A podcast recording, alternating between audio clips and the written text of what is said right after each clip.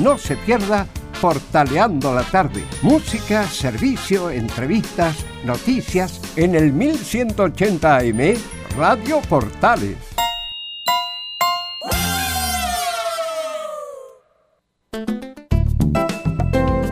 Comercial IAC Compañía Limitada. La mejor calidad mundial en laminados decorativos. Comercial IAC Compañía Limitada es Vertec en Chile. San Ignacio 1010, Santa Rosa 1779, Avenida Mata 446 y Portugal 501. Comercial IAC Compañía Limitada es Vertec en Chile. Hola, les saluda Carlos Zapag. Tengo una cordial invitación para ustedes. Lunes a viernes desde las 15.30 hasta las 17.30 horas. No se pierda Portaleando la tarde. Música, servicio, entrevistas, noticias en el 1180 AM Radio Portales.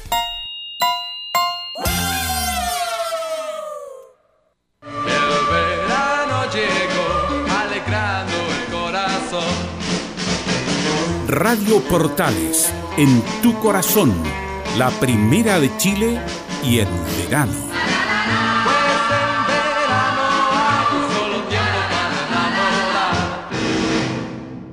Atención a la red deportiva de emisoras amigas de Radio Portales. Al toque de gong, sírvanse conectar.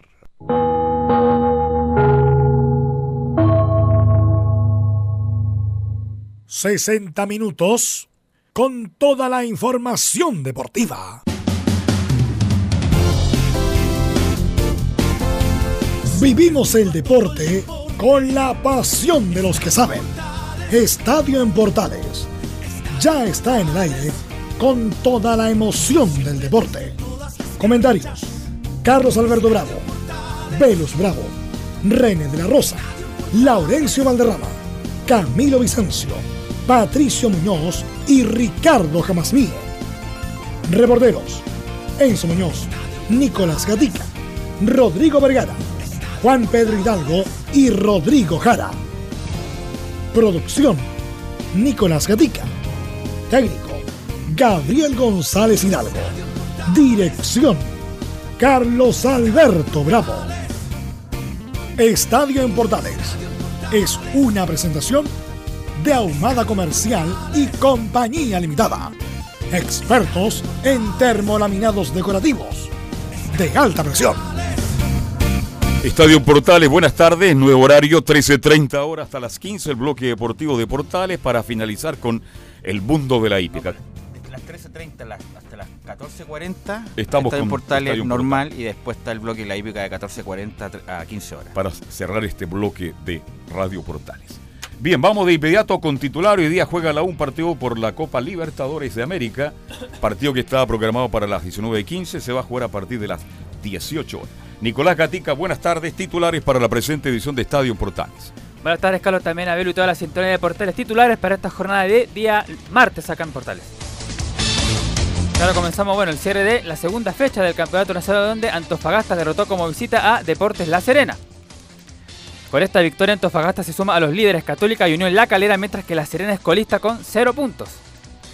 Ya en lo internacional, claro, revisaremos la más probable formación de la U para recibir a Inter de Porto Alegre por la fase 2 de Copa Libertadores. También sabremos de Inter de Porto Alegre que viene con sus dos principales figuras, Andrés de Alessandro y Paolo Guerrero. También sabremos de Unión La Calera y Coquimbo Unido que debutan por Copa Sudamericana. Calera visita a Fluminense en Río, Mientras que Coquimbo recibe a Aragua de Venezuela, decir que el elenco pirata vuelve a un torneo internacional tras el año 1992. En Colo Colo desde la Florida no quieren que el elenco albo visite el recinto donde hace de local Audax italiano. En lo futbolístico, Pablo Mouche podría ser opción en ofensiva. En Católica sabremos cómo se prepara el elenco cruzado para visitar el domingo al mediodía Antofagasta. En noticias policiales deportivas, después de varios años prófugos, fue capturado el exjugador Luis Núñez en Bolivia. En este momento se es trasladado a Chile. Nos vamos a la hípica donde tendremos todo el análisis de la jornada del Derby Day 2020. Además, Dubai Kem, Puerto Chico, Fallen from Heaven, Candy Rose y Slappy también se lucieron en la mega jornada Viña Marina. Esto y más en la presente edición de Estadio en Portales. Bien, ¿qué tal Velo? Buenas tardes. Buenas tardes. ¿Qué le parece el inglés de, de Gatica? Espectacular. ¿eh? Sí, muy bien. Una cosa es decirlo fuerte y otra cosa es acelerar. Son dos cosas distintas, como decían los técnicos. Una cosa es apresurarse y otra cosa es darle velocidad al juego, que son dos cosas Muy distinto. distintas. Bueno, hoy día tenemos la- el partido de la Copa Libertadores a contar de las 10 18 horas. Vamos a estar por todas las plataformas a contar de las 18 y por el aire a contar del segundo tiempo para que nuestra audiencia ya lo sepa. Pero con todas las plataformas, radioportales.cl, señal 2, Twitter y Facebook vamos a estar inmediatamente. Muy fácil, usted se... eh, Twitter siempre están las transmisiones en vivo, usted pincha portales, está, nos está escuchando, lo mismo que Facebook y radioportales.cl señal 2 y a contar de las 19 horas eh, Estamos por vamos aire. a estar por el aire en el Todo segundo se- tiempo. todo el segundo tiempo. Y bueno, un partido muy importante, aunque sabemos que la U la prioridad del campeonato, en otro momento hubiera sido muy importante este partido Exacto. con la obligación, aunque con el equipo brasileño es, mitad y mitad, pero en otro momento hubiera habido más expectativas respecto de lo que puede hacer la U en Copa Libertadores. Por ejemplo, el año pasado era obligación de la U ganarle a Melgar y meterse en la zona de grupos, cosa que no pasó, y de ahí vino el descalabro de la campaña de la U justamente con perder con un equipo tan discreto como el Melgar, donde lo, lo perdió allá y acá no pudo sacar diferencias. Eh, aquí la expectativa es otra, a lo mejor le viene bien a la U en el sentido de no tener la responsabilidad de pasar esta llave. Eh, es muy importante para él por el asunto económico, va a tener un, un, un importante, generoso cheque por esta, jugar esta, esta fase. No sé si tanto en la, en la recaudación, porque con el miedo que hay de ir Sí. a la cancha hoy, eh, se han vendido solamente 15.000 personas, que para cualquier club es muy bueno, 15.000 Para la U es personas. malo. Pero la U no es bueno en el promedio, que la U tranquilamente en, un- en una tarde normal de verano, se hubiera jugado incluso al horario al horario original, que era las 19 15 horas, tranquilamente 35 o 40 mil personas hubieran ido al estadio a presenciar la U en Copa Libertadores. Pero sabemos en qué, está, en qué situación estamos, en que no hay prácticamente orden público, que está muy difícil recorrer las calles, el metro ojalá que pueda funcionar Normal. hasta el horario que, co- que corresponda. Eh, no va a ir tanta gente como la esperada. La U, la U siempre puede dar una sorpresa, pero yo creo que van a ir entre 15.000 y 20.000 personas para eh, presenciar este equipo al la U con el Internacional de Porto Alegre, que tiene dos figuras, de Alessandro que tiene 38 y Pablo Guerrero que tiene 36, que estuvo muy cerca de pasar a Boca, pero como Argentina sí que tiene un problema grave económico, eh, no le podían pagar el contrato y por eso se va a quedar en el Inter de Porto Alegre. El aforo de la U era pidió 45 mil, pero la, le dijeron 25 mil. Claro, en un principio Universidad de Chile pidió 45 mil, lamentablemente después se tuvo que cambiar a 25 mil y como decía Velus, todavía hay entradas para la persona que quiera poder adquirir su ticket para este trascendental duelo de Copa Libertadores. O sea, no sé si te, insisto, hay que sacarle esa Sí, palabra no es trascendental trascendental. Porque la U le llegó como un premio esto de la Copa Libertadores. Más encima juega con un grande y con la campaña muy mala que hizo. Si pasa, espectacular. Si no pasa, se veía venir que la U no tenía cómo ganar el Inter de Porto Alegre y tiene que enfocarse en el campeonato local y en la Copa Chile. Pero sin duda, con Montillo en la cancha, con la Ribey, lo que nos va a indicar Enzo, ¿por qué no hacer un partido suelto, tranquilo y poder eh, llegar eh, bien- aspectado al partido de vuelta? ¿Sabe cuál es el partido san- trascendental de la U? El próximo fin de semana con Unión La Calera. Ese a donde tiene que hincar el diente. todos trascendentales. Claro, todos los partidos del fútbol de la, de la primera división para U son fundamentales en este instante. Bien, vamos escuchando entonces reacciones, Enzo. Pero no, cuéntenos la historia primero, antes de ir a los audios, porque tiene que haber una historia, un contexto para después tirar justamente los audios, porque la historia es si juega el central Carrasco o va Rodríguez de central. Ahí- Esa es la historia y de ahí vamos, Ahí va a entrar vamos tirando los Mire, la adivinó Velo, justo lo que usted había pensado, es que estuvo bien Velo, ¿ah? Como adivino, ¿ah? Sí, hay que decir que no, es- no ha sido unos últimos días fáciles para Universidad de Chile, esto por la lesión lamentable de Osvaldo González en el... que se es, es bastante curioso cuando se lesiona Osvaldo González. Uno, uno debe haberse lesionado, y se lo digo sinceramente sin tanto conocimiento de causa, el día domingo, porque el día lunes en la mañana, a pesar de que estaba dentro de, la, de los citados, estuvo en, haciendo los exámenes correspondientes para tratar de ver qué tan grave era la lesión. Finalmente fue un desgarro eh, en su aductor que lo va a tener un par de semanas. A lo menos este partido alejado de las canchas ya se verá quién, Eh, ya se verá el próximo duelo con Unión La Calera este fin de semana, el día sábado para ser específico, para ver si puede o no estar eh, para, para precisamente el campeonato nacional. Y quien tendría que reemplazarlo sería Carrasco. Carrasco, Diego Carrasco. Se va a jugar con dos zurdos de central, cosa que yo hace mucho tiempo no lo había visto. Es que lo otro sería mover a Matías. No, no, no, por el, del- por el decir de, de que jueguen dos zurdos de central. Que como decía Bielsa en su momento, no le gustaban, por ejemplo, los libros zurdos, porque el zurdo es muy zurdo. No, no tiene ese perfil, los dos perfiles como tiene el derecho, como por ejemplo el Murci Roja, que jugaba con la derecha, pero perfectamente jugaba con la izquierda, o el mismo Gonzalo Jara, que era derecho, jugaba por la izquierda, pero el zurdo es bien zurdo. Entonces va a tener dos hombres con perfil zurdo jugando de central. Y donde nacían las dudas también era en el medio campo, una parte trascendental para Universidad de Chile. Uno tenía claro más o menos que iban Montillo con Moya. Eran los únicos dos puestos más o menos claros y en la delantera había una duda si iba con dos o iba con uno. Finalmente se decidió por los dos delanteros, Ángelo Enrique con Larribey. con Larribey y en el medio campo, un medio campo un tanto poblado con Moya precisamente, Galani, que gustó mucho a Hernán Caputo en el duelo que hizo contra Curicó, y Aranguis. Esa va a ser más o menos el medio campo de Universidad de Chile. Ya más adelante lo iremos detallando, pero primero escuchemos las palabras de Hernán Caputo, que, que habló en la previa a este duelo en el Centro Deportivo Azul, ayer a eso de las cinco y media de la tarde, precisamente refiriéndose al próximo rival de Universidad de Chile, al que tendrá que enfrentar a las 18 horas al Inter de Porto Alegre. Inter de Porto Alegre siempre habitúa a estar en, hecho también ha sido campeón de la Copa, entonces habitúa a estar en, en zona de grupo y en, en puestos de avanzada siempre en Copa Libertadores. Ahora ellos también, de alguna manera, al menos es lo que uno prevé, de acuerdo a lo que fueron en las últimas fechas, que no jugaron con, con los equipos que su- supuestamente es titular. Sabemos que es un equipo de nivel, de buenos jugadores. Eh, conozco a Eduardo de muchos años, soy compañero de él cuando éramos muy jóvenes. Sé lo que propone, sé lo que quiere, lo está haciendo hoy igual en Inter. Ojalá, que no lo desconozca Chacho Coudet, como lo desconoció olímpicamente Pellegrini el otro día Sí. a, Caputo, que no, que no había hablado con él y que no le había dado ningún consejo. Eso es como meter el cabeza en la tierra y no salir nunca más. ¿ah? Es lo peor cuando a uno lo, eh, lo, lo desmienten, entre comillas. O sea, que Caputo habló con un tercero respecto de cómo afrontar la campaña en la U. O sea, mejor Caputo ni hablar de que hablé con. Pellegrini y me dio consejo y que aquí que allá. Porque la verdad fue un papelón lo de Caputo, independiente que el tipo es demasiado caballero, es muy simpático, muy atento, pero estuvo, bueno, eh, Se muy, muy feo que alguien te venga a desmentir. Sí, otra más de Hernán Caputo habla precisamente sobre la titularidad, como Diego Carrasco lo ve como titular para este partido. Diego Perdón, ¿de cuándo que no juega Carrasco? debe ser desde el partido con Palestina. Así es, que jugó horrible.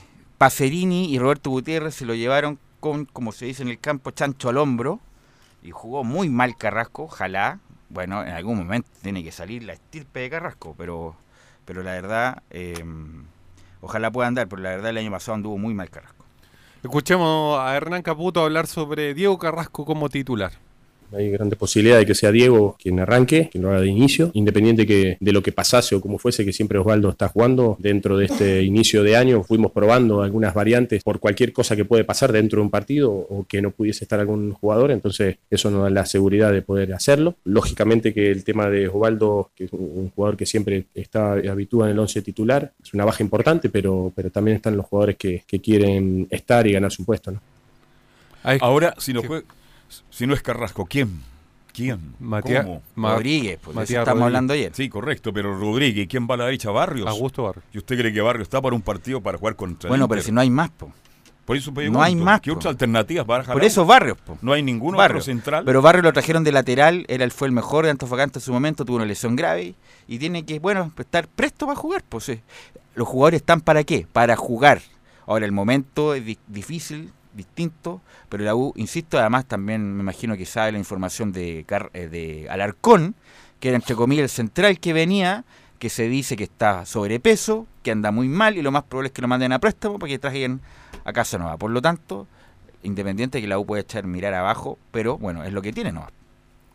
Sí, el, El tema de, de los centrales complica en Universidad de Chile y por lo mismo se quiere traer un central a pesar de que mucho, mucho tiempo se anduvo diciendo que era un lateral por la izquierda y todo eso. Finalmente Sí. va a ser un central lo que va a traer Universidad de Chile y ahí está la prioridad. Otra más de Hernán Caputo se refiere a, los incidentes y si los incidentes que han ocurrido durante este último tiempo puedan afectar este partido de Copa Libertadores contra el Inter de Porto Alegre en el Estadio Nacional. Recordemos lo que pasó con Curicó este día sábado, así que escuchemos precisamente a Hernán Caputo. Principalmente el tema eh, directivos y el club como tal, creo que fue muy importante todo lo que se generó en el partido anterior, que en una previa a esto no cabe a la posibilidad de que haya algún incidente, porque eso Comebol es más drástico con todo este tema. Eso se está viendo y se, por lo, por lo informado recientemente, eh, de muy buena manera para que no, pasa, no pase nada. Entendemos muchísimo muchas peticiones sociales, pero también entendemos y, y queremos poder jugar el partido, que esté tranquilo eh, el ambiente y principalmente la seguridad del espectáculo. ¿no? Ahí escuchamos a Hernán Caputo tratar de llamar a la tranquilidad a la hinchada en la, en la petición de Hernán Caputo para este partido. Sí, no sé cómo va a ser la, la postura de los hinchas de los, de los, de los barras bravas el día de hoy. Insisto, la Comebol es mucho más eh, dura en cuanto a, a los hechos de violencia, e incluso lo puede llegar a suspender. Así que por el bien de la U, eh, ojalá se porten bien y no haya problemas. Ha habido múltiples manifestaciones en cuanto al malestar social de Chile, pero ojalá no vengan a, como también le pasó a la Católica, eh, a, a- a perjudicar a su propio club. Así que bueno, esperemos que se porten bien y no haya problemas de ningún tipo. Facundo Tello de Argentina será el árbitro para este compromiso. La probable formación de Universidad de Chile es con Fernando de Pole en el arco, Matías Rodríguez, Diego Carrasco del Pino Mago, en la defensa. pausa, Enzo. Carrasco iría por la derecha entonces, Así es. no el Pino Mago. Ahí lo vamos a ver. po. Sí. Aunque el Pino Mago es como más versátil que Carrasco, ¿ah? Pero bueno, según usted Va va, a jugar como va la Carrasco como central por la derecha siendo Sí. zurdo. Sí. En el mediocampo ya lo señalábamos, Moya, Galani, Aranguis, dejando más adelante a Walter Montillo y en la delantera a los dos hombres tradicionales, Enrique con la Ribey. Como el Poca debut marca, ¿ah? Poca, Poca marca, marca. porque Espinosa afuera. eh, Camilo Moya, que es muy importante que- y tiene que ser titular siempre, Camilo Moya, eh, o sea, no es un hombre de gran marca. Y Galani, bueno, Galani un poco más, pero va a meter ahí un hombre desequilibrante como Arangui, pero el primer partido que va a jugar con la UMA, encima con Inter de Porto Alegre, y Montillo, que bueno, es un desequilibrante, pero tampoco tiene recuperación. Rodríguez y Bocellur son que se van y pueden quedar mano a mano. Insisto, Paolo Guerrero con Del Pino Mago y Carrasco, viejo. O sea, ahí está.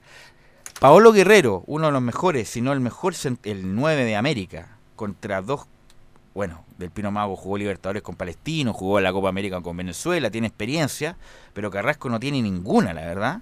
Y se la va a tener que batir con Paolo Guerrero, que es un gran jugador, así que bueno, está complicado. Ojalá que el conjunto, que el bloque, que Moya, que se, convierte con un tercer central, lo haga nuevamente el día de hoy. Galani, que se vio bastante bien el partido con Curicó, bueno, van a tener que todos ayudar para que no se crean tanto espacio la gente del Inter de Porto Alegre.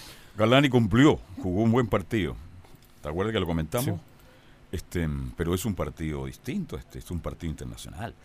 Por eso yo creo que va a estar atento Espinosa. Y yo pensé que entraba Espinosa, porque se acuerda que lo comentamos el día en que entró Espinosa. ¿Por qué Espinosa? Porque estaba buscando ya un equipo para enfrentar a Inter.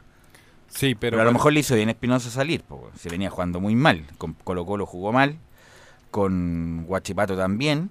Y a lo mejor bajarle un poco la tierra a Espinosa le hizo bien para que entrara de la manera que entró con Curicó. Y a lo mejor entrando en los segundos 45 minutos le da el aire que la uno tiene en, e- en ese momento del partido.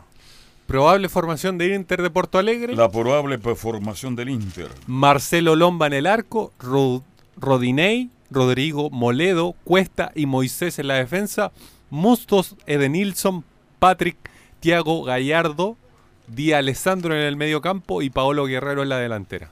Juegan con un 4-4-2, entre comillas, aunque Musto es el volante central, eh, Patrick en la derecha, Lindoso por la izquierda, Elinson así como enganche, y D'Alessandro que está jugando de media punta, detrás del 9.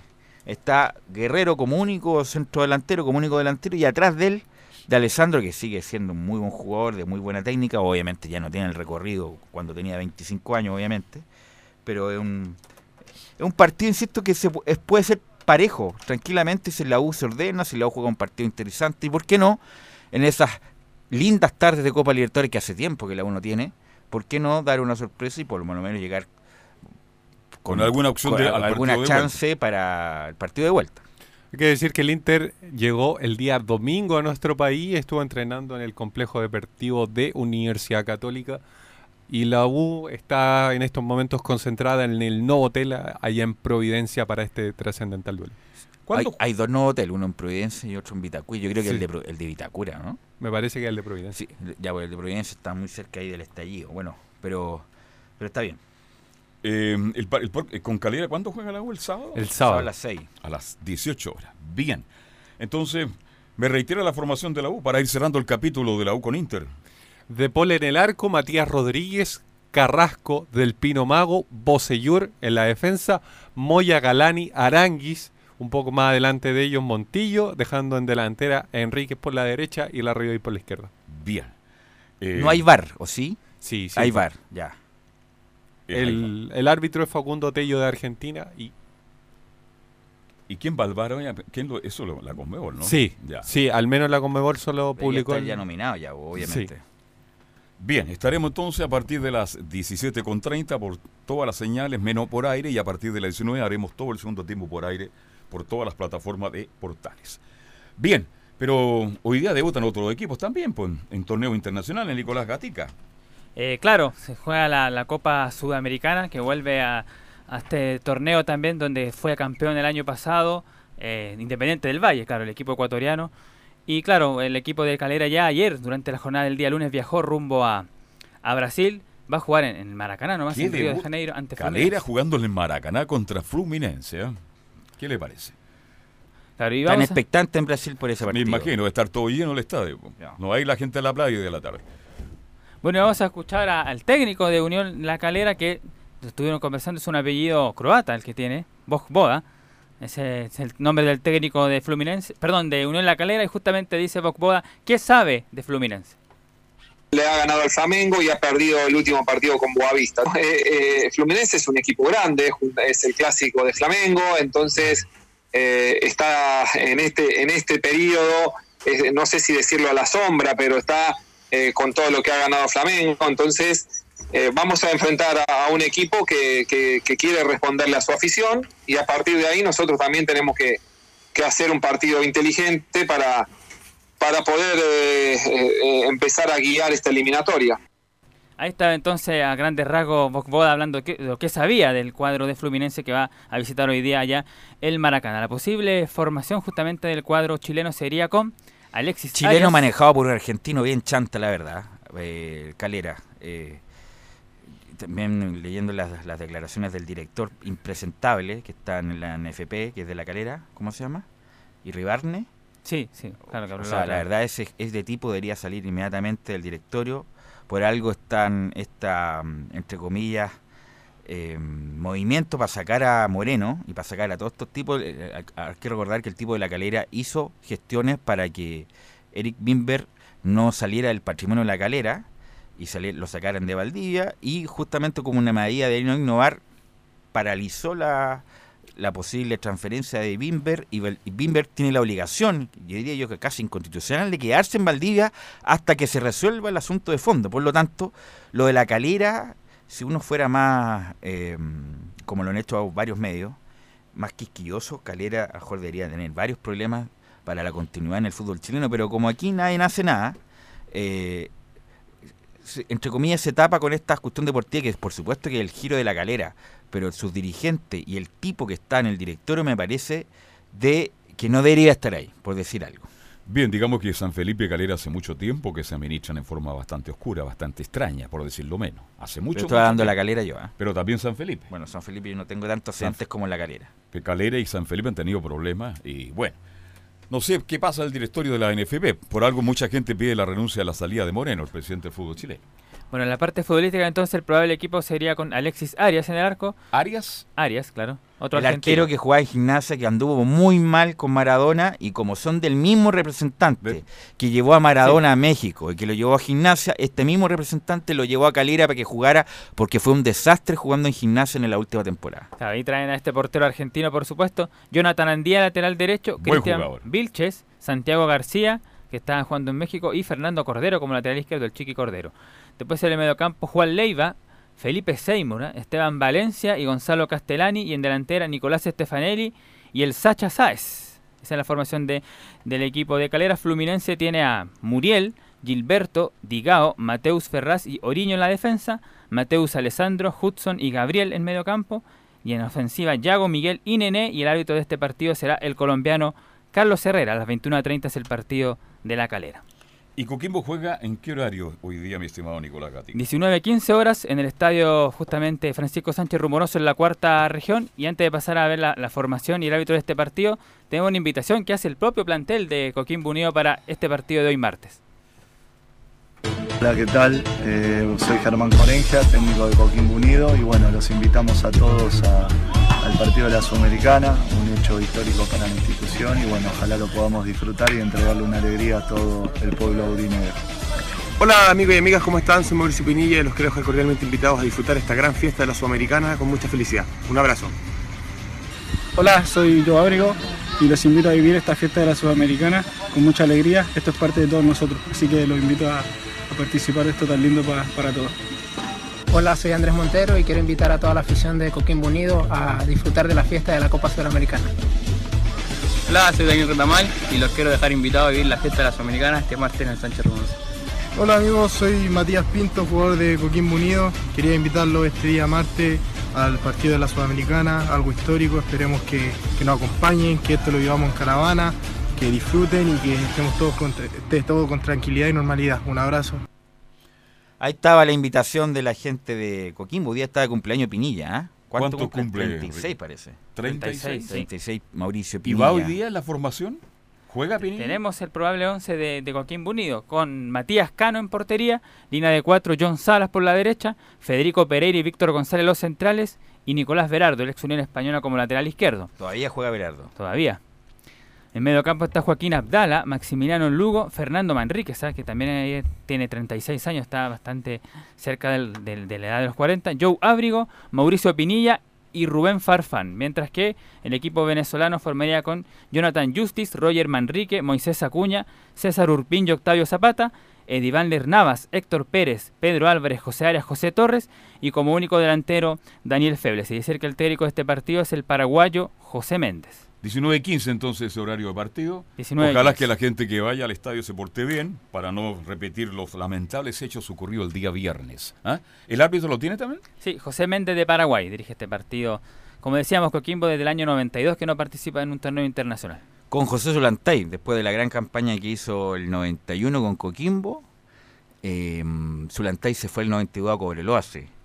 Y pero ahí juega Coquimbo en esa famosa Copa Libertadores donde Colo Colo quiso jugar y, no se quiso ir inmediatamente a cuartos de final. Jugó San Lorenzo, Newells, Colo Colo, Coquimbo y, mm, y otro equipo chileno. Fueron cinco. En esa época eran cuatro, clasificaban los tres mejores, una cosa así, en la antigua modalidad de la Copa Libertadores. Desde ahí que Coquimbo eh, no juega a torneo internacional. Así que eso entonces con estos dos equipos, Calera y Coquimbo, que hoy día juegan la Sudamericana en la primera fase, la revancha van a ser en dos semanas más. Bien, vamos a hacer la pausa. Faltan dos para las 2 de la tarde. Lo estamos acostumbrando a este nuevo horario de Estadio Portales. Y ya seguimos con informe de Colo Colo, la U y la Católica y mucho más. Radio Portales le indica la hora. 13 horas 57 minutos.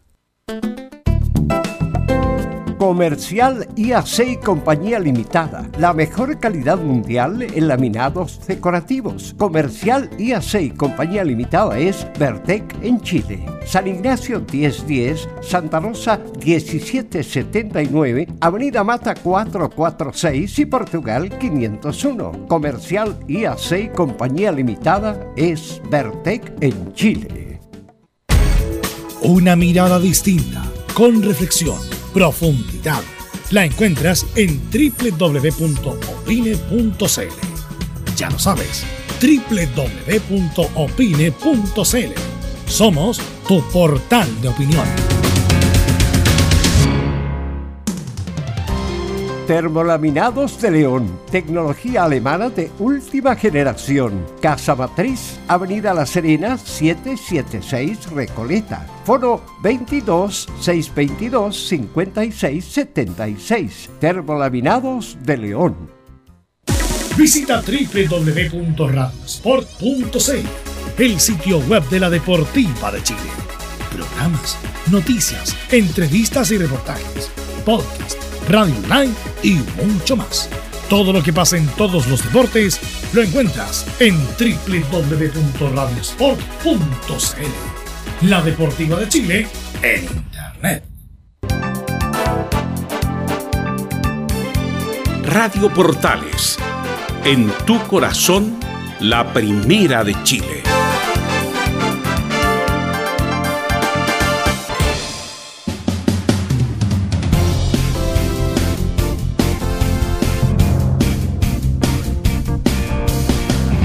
Son las 14 horas, somos Estadio en Portal, un nuevo horario, acuérdese todos los días, de lunes a viernes, 13.30, 15 horas. Cerramos con la hípica. Bien, Nicolás Gatica, Colo Colo.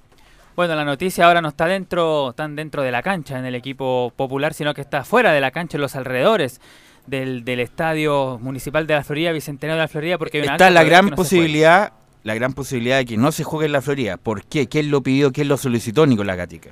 Bueno, desde la Florida, por supuesto, el alcalde, Rodolfo Carter, ha sido el primer impulsor de que no se puede jugar este partido porque básicamente no están las condiciones para jugarlo y en, en condiciones normales siempre ha habido problemas en Audax Italiano. ¿Se acuerdan esa vez cuando desalojaron a la gente de Colo Colo en- algún Fue como en la noche eso.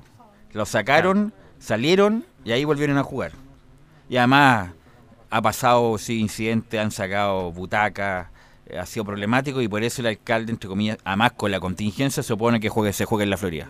Claro, incluso ha tenido problemas eh, Italiano con, con la Católica y con Universidad de Chile. Ha tenido problemas también con esos hinchas, el recinto de la Florida. Entonces, por eso, obviamente, que desde la, la- esa comuna no quieren que, que pase. De hecho, hay una declaración so- sobre este tema de, de Colo Colo. Pero ¿sabes qué? A nuestro compañero Anselmo Roja, que viene llegando al estudio, tiene información más fresquita respecto de la localidad de Audax en la Florida. Exactamente, ¿cómo están chicos? Buenas tardes. Acabo de hablar con Mariana Briseño, que es la jefa de prensa de Audax Italiano, eh, por un tema ya más, eh, Logístico, nuestro, más logístico producción. nuestro, que es el tema de los estacionamientos en el estadio. Hay muy, muy altas posibilidades de que el partido se juegue en el Estadio Nacional. ¿Por qué? Por todo este tema que mencionó ya eh, Nico, de que... El mismo día, el domingo. Claro, de que sí, el mismo, o sea, el horario se mantiene, el NFP Ya. no va a cambiar ningún horario, eso denlo por, denlo por descontado. Como está la negativa del, del alcalde Rodolfo Carte de entregar, porque después de todo el estadio es municipal, por lo tanto ellos tienen que autorizar si juega o no. Como está la negativa de no jugarse, está la negativa de la- del municipio de que no se juegue en el estadio, las opciones es sacarlo obviamente de, de la Florida y llevárselo a otro estadio. No puede ser el Monumental porque obviamente por reglamento no se puede jugar en el estadio del rival a menos que hubiese un cambio en las En la localidades. NFP, claro. Cosa que tendría que autorizar la NFP, tendría Claro. que pasar por el Consejo de, el, conse- eh, el- directorio ahí es un tema que no da para resolverse esta semana. No puede ser Santa Laura.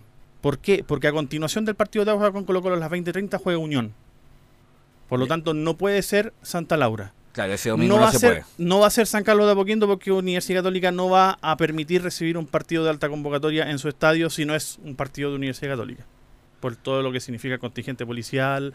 ¿Y el. Nacional no hay problemas para habilitar ese domingo el estadio? No habría ningún problema. ¿No hay alguna actividad? El único, el único tema es que el día anterior, el día sábado, juega la U con Claro. Unión La Calera. Por lo tanto, ahí tendría que haber un- también un tema logístico de preparar el estadio para que al día siguiente quede disponible para que se juegue en el Nacional, si es que finalmente eh, la, la- la Intendencia le da la veña al alcalde Carter y la justicia también, porque por lo que estaba viendo, al parecer la Municipalidad de la Florida va a ir a la justicia para impedir el partido en, en la Florida.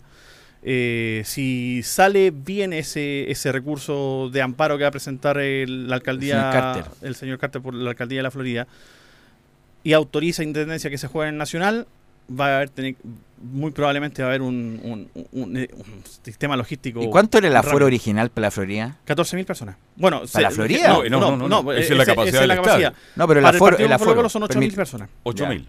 Ahora, si se juega en el Nacional. Han jugado con probablemente cinco se y juegue. había Deberían mucho darlo color. 4.000 y 1.000 Eso entradas es para es lo Colo que Colo y podría, terminarlo ahí. Claro, eso es lo que podría dictaminar eh, Intendencia, que se baje el aforo.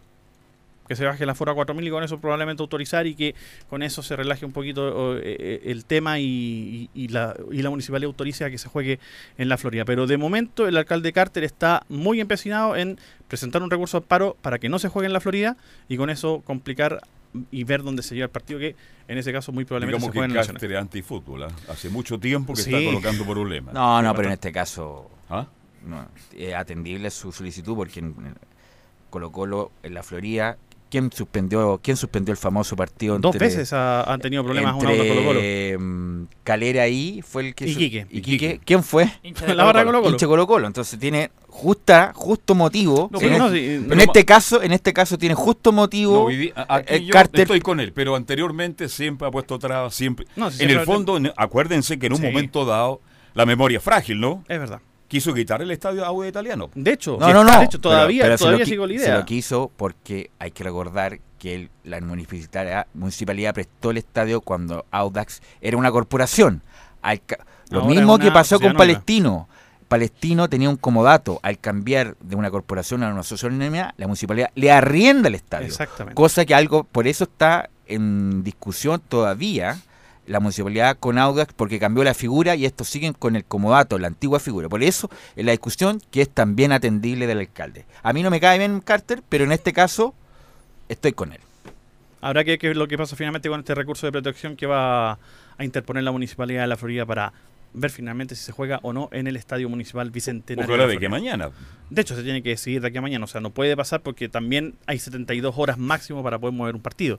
No, no, no se puede hacer antes de eso y obviamente también hay temas logísticos de las propias radios. Por ejemplo, nosotros mismos que tenemos que ver cómo montamos toda la logística para la transmisión del partido.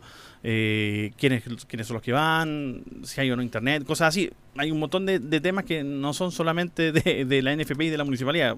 Hay un montón de temas logísticos que también le incumben a, a todo lo que rodea al mundo fútbol.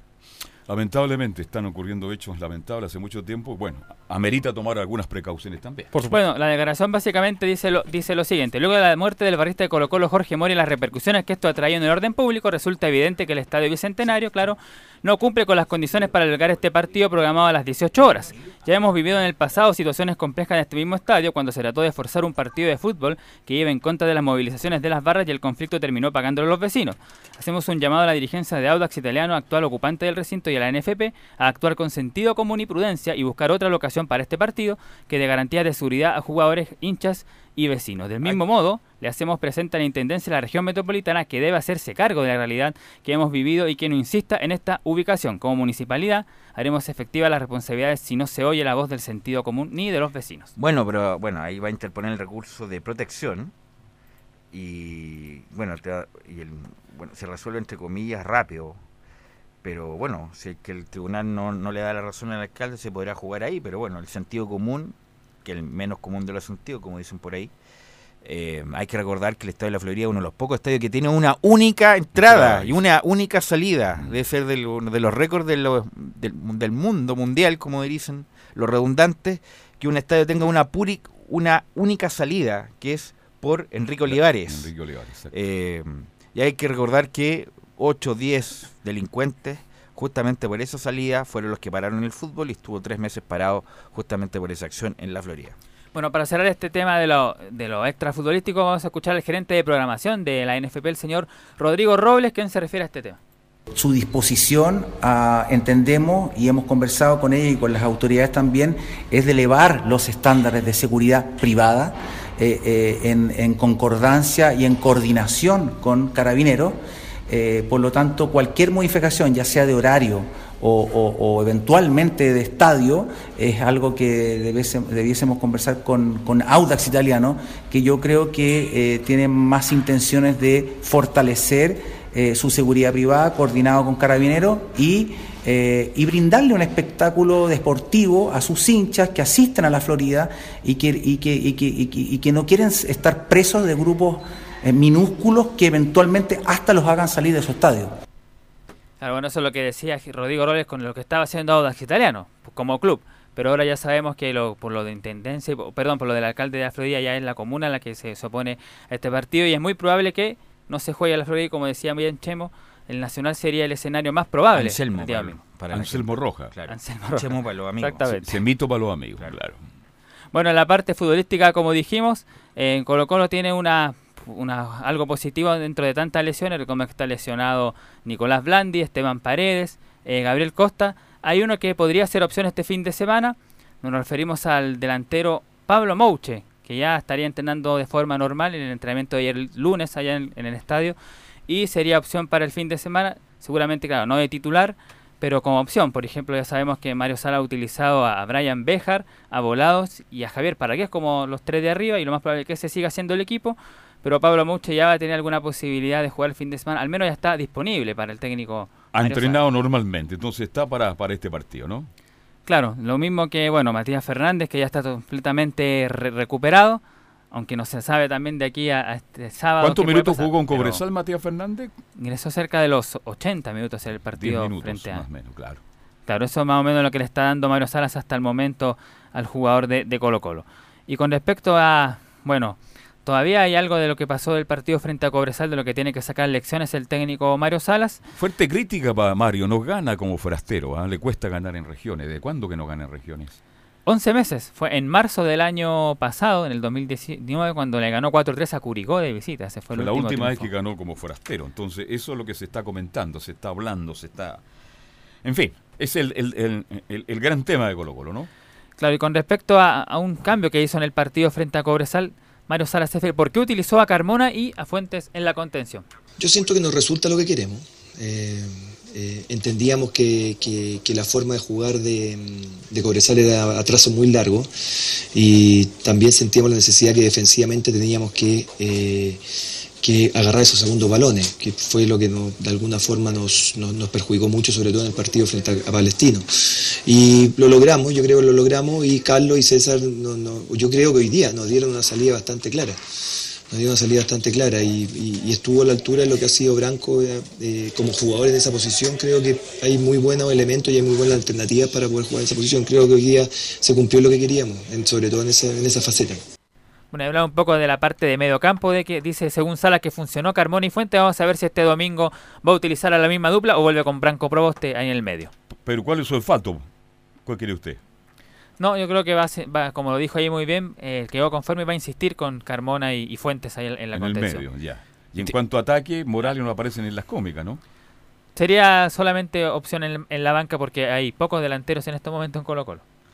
Vamos, tengo recién nos acaba de llegar el audio del alcalde Carter por qué la medida de la municipalidad de, que no se juegue en la Florida. Escuchamos al alcalde Carter una persona muerta, eh, que ha provocado gran pesar en las barras y además estas han anunciado que impedirán el funcionamiento normal del fútbol y nos han demostrado en la práctica que lo han podido hacer. De hecho, hemos tenido jornadas muy violentas en otros estadios bastante más seguros y bastante más distanciados de los vivientes. Nosotros creemos que tanto Audax Italiano como la NFP y también la Intendencia tienen que hacerse cargo de que eh, en un partido como el que podría ocurrir el fin de semana en la Florida con Audax y Colo Colo podría tener costo bastante incalculable. Nosotros hacemos llamados a la autoridad responsable que eviten hacer este partido en la Florida. Que si te estima pertinente lo hagan en otro lugar, pero en esta ocasión no en la Florida. Ahí estaba el alcalde Carter. Recomienda cambiar el... Durísimo en el sentido, bueno, un hincha muerto y por eso este escalada de violencia eh, y solicitó que se jugara en otro lado por la el resguardo que debe tener con los vecinos del lugar. ¿Cuándo fue que el partido, yo estaba en esa transmisión, estuvo como 20 y 25 minutos suspendido? En la Florida siempre pasa algo. ¿eh? Siempre pasa algo. Siempre pasa algo, algún incidente en la Florida, la verdad, no, no ha sido muy seguro. Los en esa época años. estaba enciende la mecha y tampoco pudo colocar calma y tranquilidad. En fin, son cosas que pasan en la Florida y aparentemente este partido tendrá que cambiar de escenario. ¿Será el Nacional? No sé, será Santa, Santa Laura, no puede. Nacional. Bueno, según Anselmo, que por interno nos comenta que hoy día debe haber definido el estadio. Eh, a más tardar mañana en la mañana por toda la cuestión de la logística y la producción tanto de los clubes, de la NFP, de los árbitros y por supuesto de todo lo accesorio que es los medios de comunicación. Bueno, algunas informaciones para terminar con lo, lo- con lo de Colo Colo. Como dijimos, hoy día tuvo libre el plantel Albo, no, no entrenó. Tome avena cuáquer, gatica. Eso le da mucha energía. ¿ah? A Avena darle cuáquer. eh, una... mm, Estas bebidas, ¿cómo se llaman? Las be- energética, una energética. Gatorade. claro. Bueno, entonces, como decíamos, no, tuvo libre hoy día Colo Colo, mañana miércoles vuelve a los entrenamientos y mañana miércoles también podrían volver a hablar después de mucho tiempo. ¿eh? Recordemos que la última vez que habló el equipo de Colo Colo fue el martes pasado cuando le ganó a Palestino, de ahí no hablaron más, solamente Mario Salas el día domingo explicando la por derrota de una cuestión institucional no quisieron hablar por el hincha muerto, fallecido, justamente para no escalar más en el problema. Colo Colo emitió un comunicado al día siguiente de lo que pasó. Eh, y lo más probable es que Mario Sales y alguien irá a hablar justamente por el hincha fallecido a las afueras del Estadio Monumental. Claro, y el otro tema tiene que ver un poco con el fútbol femenino, que hay que dar igual alguna pincelada. Que estuvo hoy día Harold Mainico, el vicepresidente ejecutivo de Blanco y Negro, presentando el plantel de este año 2020 de Colo Colo. Y además que va a haber una noche alba este año 2020. ¿ah? Va a ser el día 5 de marzo, no está el horario todavía, pero dice el, el di- el domingo 5 de marzo, frente a Boca Juniors. Va a ser un partido Pero esa noche Alba deberían de hacerlo justamente con los hombres, porque si la hacen solo, la repercusión y la atención va a ser porque todavía el fútbol femenino, o sea, No prende ha fuerte aprendido, por supuesto, ha dado pasos gigantes, pero todavía no se sostiene por sí solo. Entonces hay que vincularlo con otro tipo de espectáculo, otro gancho. con otro gancho para que el mundo, lo- el público lo vea. Mi modesta opinión. Sobre esto mismo, Colo Colo además tendrá un abono exclusivo para esto, dice Colo Colo enorgullece anunciar que de forma inédita en su historia lanzará a partir de este martes 5 de febrero un abono exclusivo para la adhesión al fútbol femenino. Eso era como para algunas pinceladas de, ¿Y de dónde va Colo a ser Colo. de local en el Monumental el fútbol femenino? Sí, lo está haciendo ahí en el Monumental, en las canchas de, en de la entrenamiento. sí, sí, claro. del Monumental. No, pues la cancha de entrenamiento está diciendo Gatica ahora. No, pero los partidos oficiales, ¿dónde? Ahí, lo- pues, ahí. juegan. Ah, perfecto. Ya.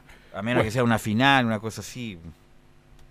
Así que eso con Colo Colo, como dijimos hoy día, en la tarde se sabe lo del estadio y mañana vuelve a los entrenamientos el equipo de Colo Colo pensando en el partido ante Audax Italiano. Bien, 14 y 15. Vamos a hacer la pausa y ya te- nos metemos con el informe de Universidad Católica. Radio Portales le indica la hora. 14 horas, 14 minutos. Termolaminados de León, tecnología alemana de última generación. Casa Matriz, Avenida La Serena, 776 Recoleta. Foro 22 622 56 76. Termolaminados de León. Dicen que el año pasado se suspendió la Teletón, que se postergó e incluso que no hubo Teletón. Pero al contrario de lo que se cree, sí hubo. Y hubo todos los días. Todos los días nuestros 14 institutos rehabilitaron niños y niñas. Todos los días nuestros profesionales lo dieron todo. La Teletón es de todos. Y hoy tenemos la oportunidad de mostrarle a estos miles de niños que pase lo que pase, este compromiso no va a parar. Vamos por una nueva Teletón. Este 3 y 4 de abril, Teletón todos los días. Este es un aporte de Archie con la Teletón 2020. Somos lo que Chile escucha. ¿Quieres tener lo mejor y sin pagar de más? Las mejores series de televisión, los mejores eventos deportivos, equipo transportable, películas y series 24/7. Transforma tu TV a Smart TV. Llama al 973-718989. Twitter arroba panchops. Comercial IAC y Compañía Limitada. La mejor calidad mundial en laminados decorativos. Comercial IAC y Compañía Limitada es Vertec en Chile. San Ignacio 1010, Santa Rosa 1779, Avenida Mata 446 y Portugal 501. Comercial IAC y Compañía Limitada es Vertec en Chile. Te invitamos a disfrutar de la multiplataforma de portales www.radioportales.cl donde podrás escuchar el tradicional 1180m, la señal 2, además de ver la radio junto a Portales TV. Además, te invitamos a informarte en nuestras redes sociales, Twitter, Facebook e Instagram. Ya lo sabes, www.radioportales.cl la multiplataforma de la Primera de Chile. Por fin el verano llegó para ir a nadar. Radio Portales, en tu corazón, la primera de Chile y en verano.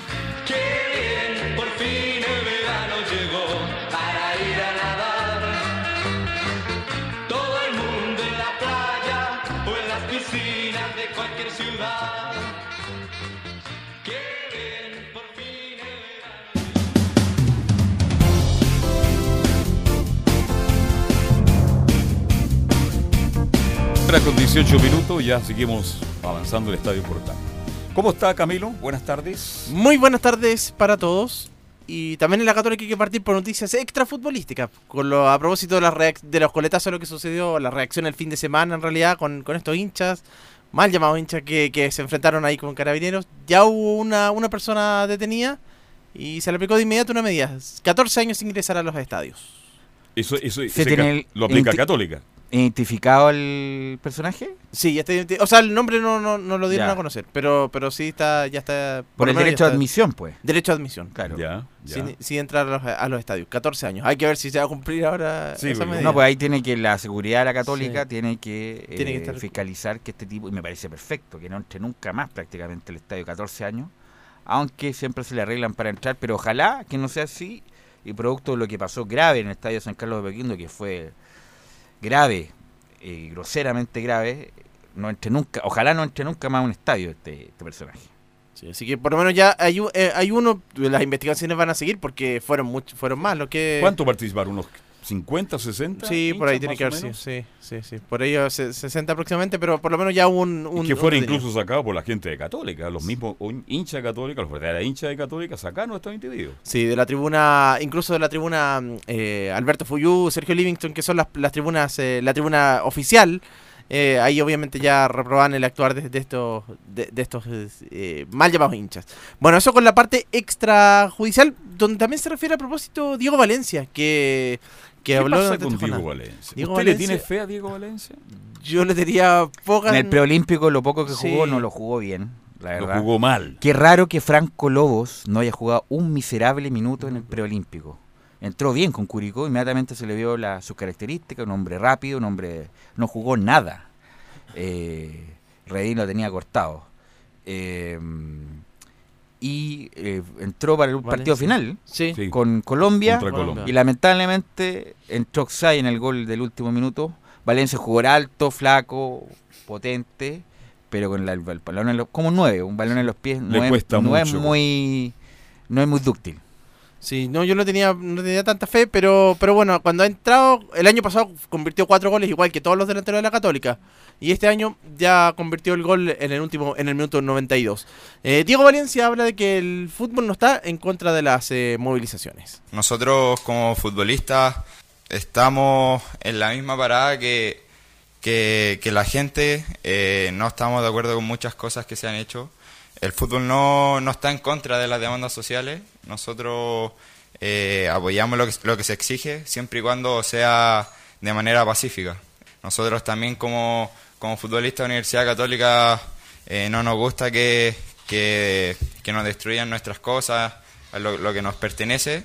Creo que es mucho mejor eh, poder manifestarse de, de manera más pacífica como se hizo con, con, con muchos carteles que, que se pudieron ver en, en San Carlos. Antes de entrar, una buena noticia. ¿ah? ¿Qué pasó? Con, eh, la- un comunicado de la NFP. eh, con la Federación de Fútbol de Chile informa que con fecha 4 de febrero de 2020 Luis Ahumada, el malo, Ahumada el malo, dejó su cargo como jefe técnico de selecciones juveniles. La Federación de Chile le agradece al señor Ahumada todo su aporte en estos años a cargo de las selecciones juveniles, masculinas y femeninas y, su- y los logros, los logros conseguidos desde que asumió el 2016. Le deseamos el mayor de los éxitos en las tareas que vengan a futuro. Luis Ahumada, el Gualo Ahumada, como le dicen, Centro delantero. fue un desastre en las selecciones juveniles, un desastre. Ha- Hay que recordar que él fue el que llamó a Héctor Robles para que dirigiera la sub-20, nefasta gestión, y tampoco defendió a Caputo cuando fue a pedir mejores condiciones, no lo defendió y por algo Caputo se fue y llegó a la U. Luis Ahumada, que lo trajo Salá, Arturo Salá, dejó el cargo, así que me parece muy bien la noticia. Duró mucho tiempo Lucho Omada en ese cargo, el Gualo Omada, centro delantero de Audax, Cobreloa.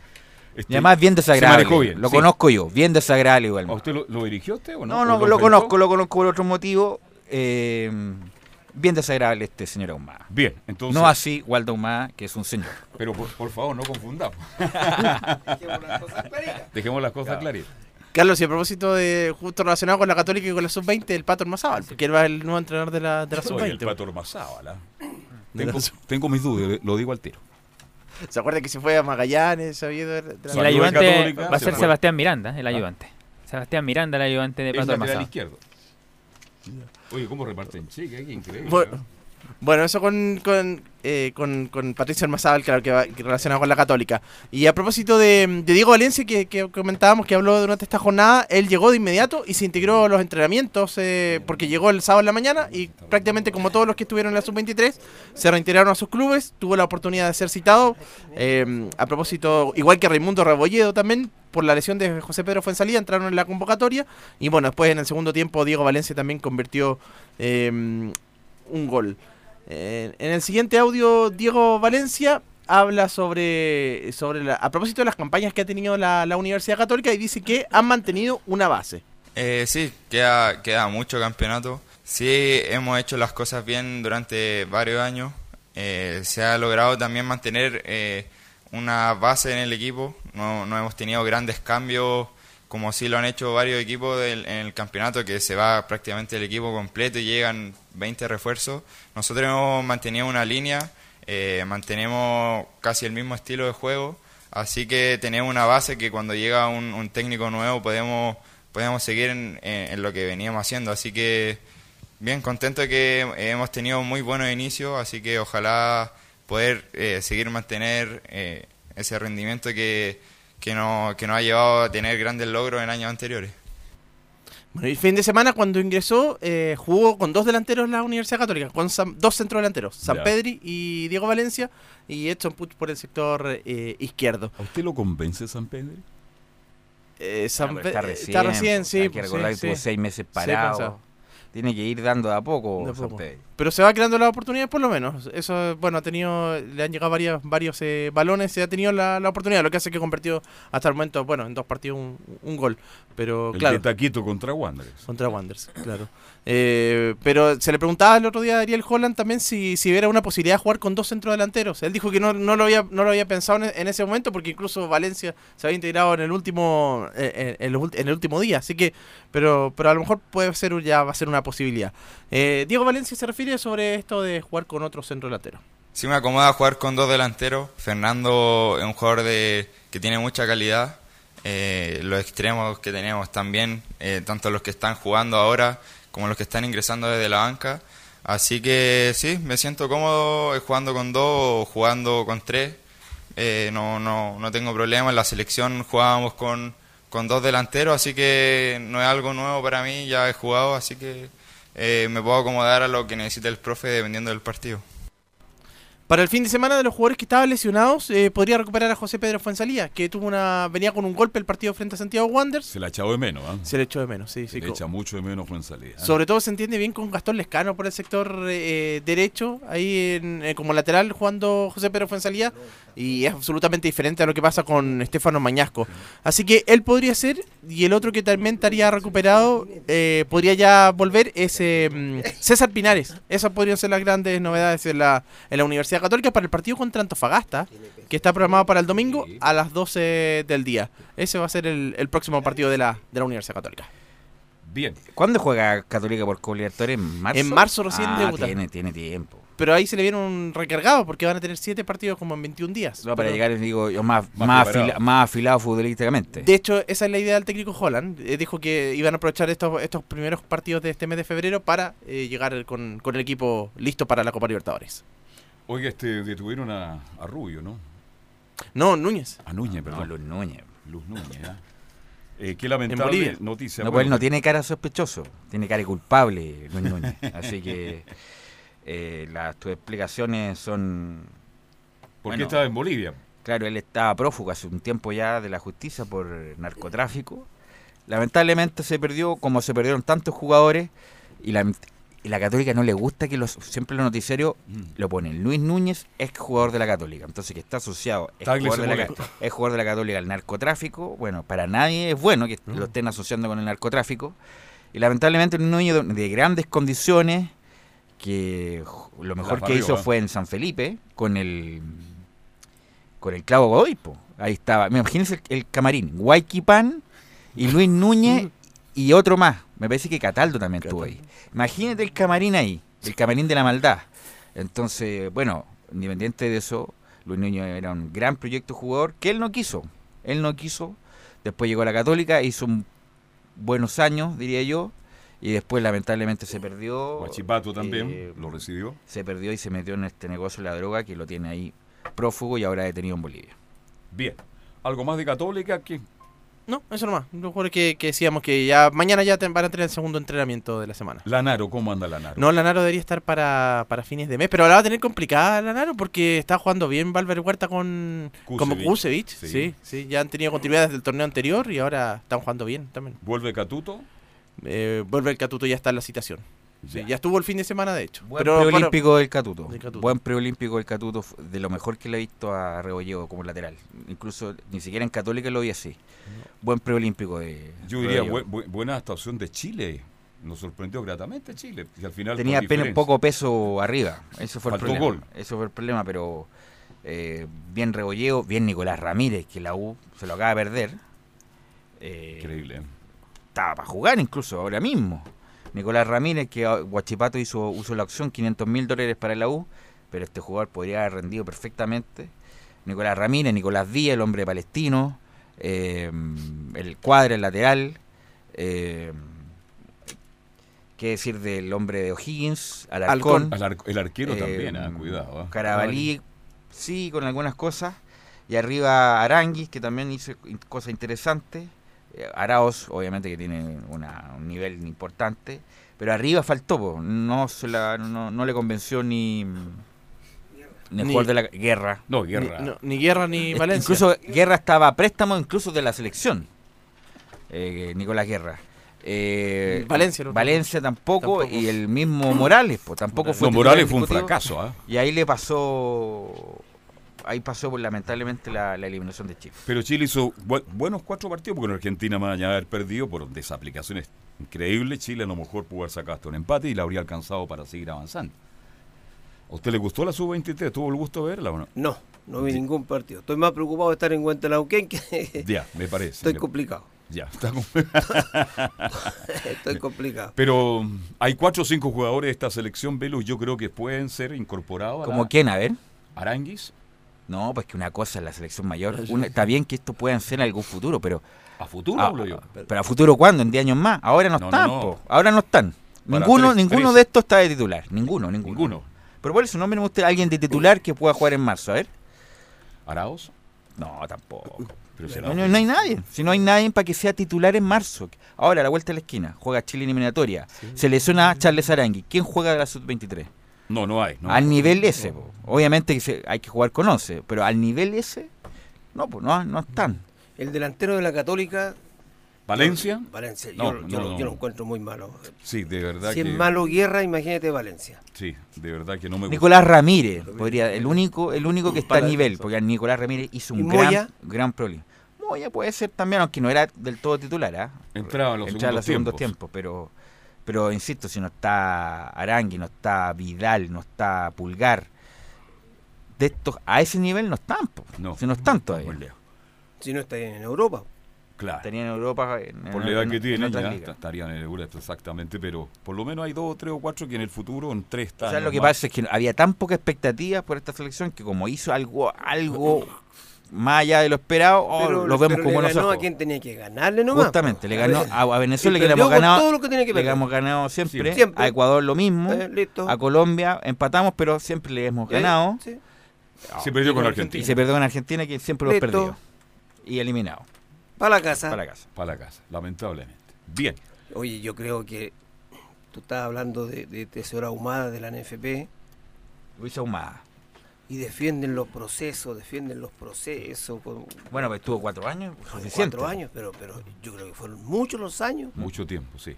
bancó a este compadre de, de Wander, a, a- A Héctor Robles. Robles. ¿Por qué demoró ta- ¿Por qué tuvo tanto tiempo? Esa es la pregunta. Tenía buenos contactos, estaba bien relacionado Omada, ¿no? El Walla Omada. ¿Y el presidente de la NFP hasta cuándo va a estar? Buena pregunta. Muy buena pregunta. Está Yo creo que está haciendo agua por todas partes. ¿eh? Por eso el- esta cosa del señor Milat, que era de Curicó, que está Esa- haciendo, esa era la comillas, opción. un grupo, un grupo para eh, solicitar su renuncia. No le no fue mm, acogida tampoco la directora mujer. Lorena Medel. Claro, es como decirle, Sí. "Oh, mm, búscate por otro lado, así que está, está difícil el señor Moreno ahí en su, en su gobierno. Y nunca, y nunca ha dado las explicaciones al 100% las cosas de Codelco. Bueno, fue un tema en su un momento y ahí quedó, se zanjó y ya dio vuelta la página. ¿no? Él no va a estar recordándole a la gente el, el asunto Codelco, pues ya, ya fue ya. Pero nunca quedó claro. Ya fue. Nunca quedó claro, así es. Bien, estamos cerrando entonces todo lo que es futbolístico y nos vamos a meter ya en el mundo de la hípica. Vamos a ir a la pausa, sí. Vamos a ir a hacer Oye, una ¿y- pausa. ¿Y quién puede ser dirigente de la NFP? Es que por eso ¿Puede esta, ser esta Villar- gente, Vilar, Vilar, eh, eh, que fue intendente, Sí. eh, intendente, Sí, sí, sí. intendente que perdió por perdió con buenos votos, le ganó Moreno a Milat. Fue con Salah.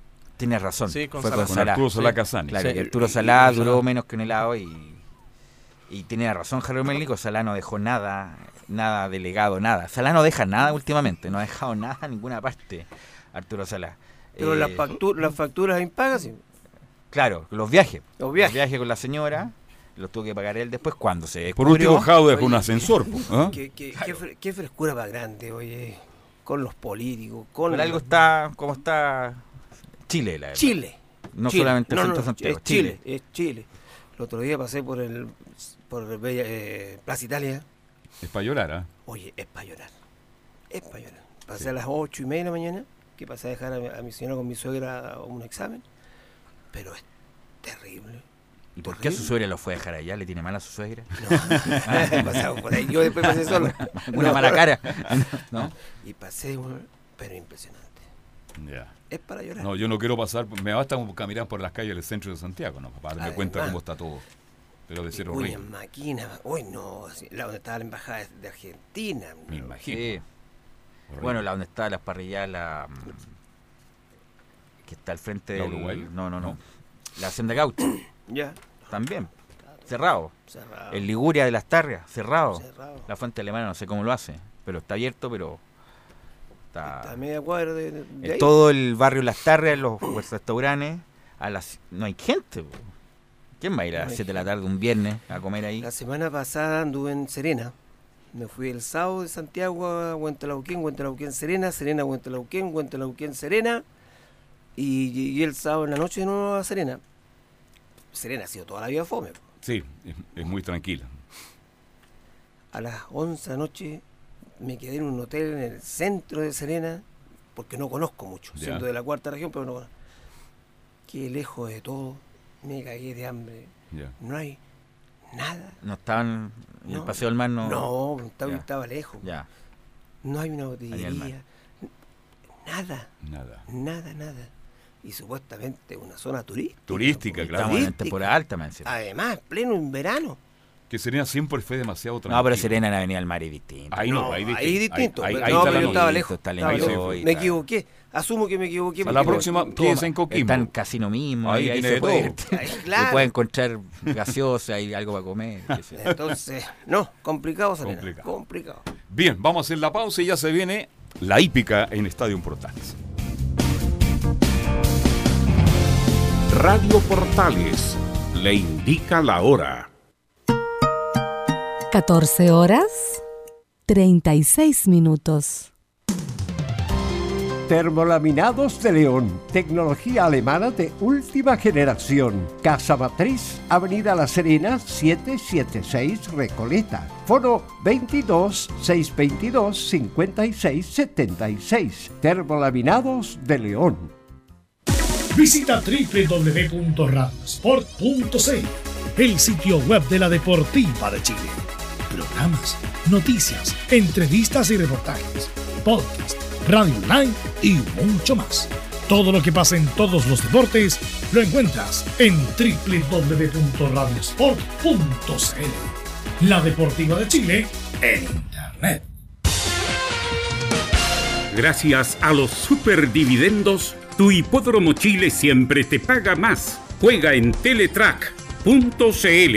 Descarga gratis la nueva aplicación de tu hipódromo Chile que siempre te paga más.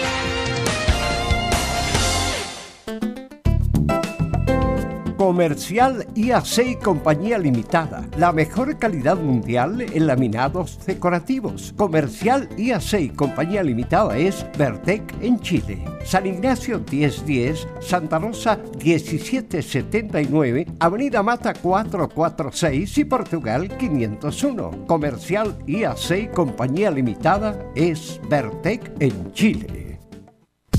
Te invitamos a disfrutar de la multiplataforma de portales www.radioportales.cl donde podrás escuchar el tradicional 1180m, la señal 2, además de ver la radio junto a Portales TV. Además, te invitamos a informarte en nuestras redes sociales, Twitter, Facebook e Instagram. Ya lo sabes, www.radioportales.cl la multiplataforma de la Primera de Chile. Verano azul, azul, azul, corriendo juntos bajo el sol.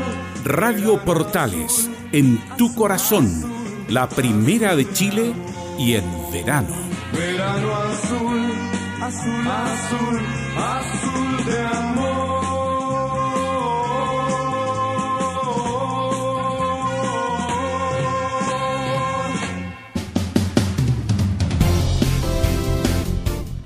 Seguimos con Estadio Portales, pero cerramos ya Estadio Portales con, con la hípica. Es el deporte rey, así que de inmediato saludamos y le damos la cordial bienvenida a Fabián Roja. ¿Cómo está Fabián? Buenas tardes. ¿Cómo está Carlos? Un gusto saludarlos a esta hora de la tarde. También saludar a todo el público que escucha Estadio en Portales por Radio Portales y también para todas las personas que sufren de cáncer, porque el Día Mundial del Cáncer es el día de hoy, 4 de febrero. Bueno, ayer partió este programa, este espacio dentro de Estadio Portales, que son de 20 minutos, pero no estábamos por aire, así que hoy día tiene otro público y le damos la más cordial bienvenida. La idea es informar, ¿no es cierto?, comentar y también aprender un poco de la hípica. Claro, eh, comentábamos ayer por eh, la señal eh, 12 de Estadio en Portales eh, que este día domingo se disputó uno de los grandes clásicos que tiene nuestra hípica, como es el derby. Para muchos es la prueba social hípica más importante de nuestro país, eh, me incluyo en el grupo de todas las personas que catalogan como la prueba más importante a nivel nacional de la hípica porque eh, dictamina a el mejor ejemplar del momento em, em, considerando tres años porque comienza toda esta trilogía en el ensayo, lo hacíamos mención el día de ayer, luego viene el Sanleyer y todo se remata con esta prueba del derby que es eh, tan importante también como el ensayo, pero está muy cerca también de lo que es el latinoamericano que se disputa siempre el mes de marzo en las distintas eh, sedes que se desarrolla esta gran prueba, esta oportunidad. ¿Cómo se eligen los caballos para... Aquí hay una pregunta ya. ¿Cómo Sí. se eligen los caballos para que lleguen a un latinoamericano, por ejemplo? El- Porque ahí no entra cualquiera, me imagino. ¿no? Claro, eh, tiene como prioridad los ganadores de los grandes clásicos. En este caso, el ensayo sería una de las pruebas importantes del Club Hípico de Santiago, quien tendría que nominar al ganador del ensayo. No siempre ha sido así, porque a veces también el Club Hípico de Santiago y el directorio nomina al que mejor eh, lo está haciendo en la pista de blanco encalada. Pasó años atrás eh, con la nominación de nuevo maestro y eh, la marginación de Cambridge. Este año por ahí Luke Penn fue el ganador del clásico más importante de la institución de blanco encalada. Sin embargo, fue exportado. Por ende, Club Hípico Santiago tendrá que buscar un eh, nominado para disputar el latinoamericano. Lo mismo pasó en el San Leyer em, con la victoria de El Barrero y lamentablemente un caso de doping. Doping quiere decir que em, corría las carreras, eh, tienen que tomarle una muestra de antidopaje. Correcto, correcto, sí. Lo mismo que pasa en el fútbol, tanto al caballo y se sortea también a los jinetes, pero siempre es al caballo ganador de estos grandes clásicos y son derivados a eh, Inglaterra, Estados Unidos, y es ahí en donde llegó la información de que el barrero había sido eh, medicamentado mal, lamentablemente. Por ahí hay un debate. ¿Quién, quién recibe el castigo ahí? Lo, lo recibe tanto el ejemplar como el preparador. Pero el más damnificado, sin tener culpa, es el jinete, porque el jinete no sabe si está dopado o no. Por eso le pregunto. Y creo que en este caso es el más Yo, pe- dam- yo pensé que era el dueño del damnificado. caballo.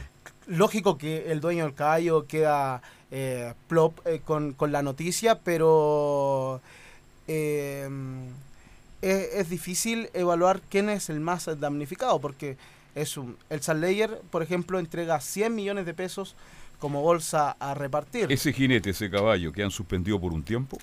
por 30 días el mínimo y ahí va a depender eh, según el Consejo Nacional mm, de la Poco. ¿ah? Muy poco. Claro, es para repetir la gracia, dice usted, Claro, ¿no? Incluso eh, hay un preparador, Sergio Inda, que en su momento fue castigado con 10 años y por ahí pudo apelar y le rebajaron a 5 años y hoy en día eh, nuevamente está preparando sus ejemplares. Uno de los buenos preparadores que ha tenido el, ¿ah? la hípica Chile. Claro, él eh, es muy cercano a, a Arturo Vidal, incluso eh, con el recordado y el campeón que le hacíamos mención el día de ayer, fueron quien eh, fueron artífices del doble de oro, la prueba más atractiva que tiene el Valparaíso Sporting, con lo que es la Copa Jackson en enero, y también el derby eh, que se disputa en febrero. El derby que con esto ya vamos a ir cerrando lo que... Eso, que quedan algunas cosas pendientes del derby, ¿no? Claro, ayer, eh, el día de ayer, hacíamos mención eh, con respecto a lo de Gonzalo Ulloa, a lo de Juan Pablo Baeza y Juan Hurtado, quienes fueron artífices de esta gran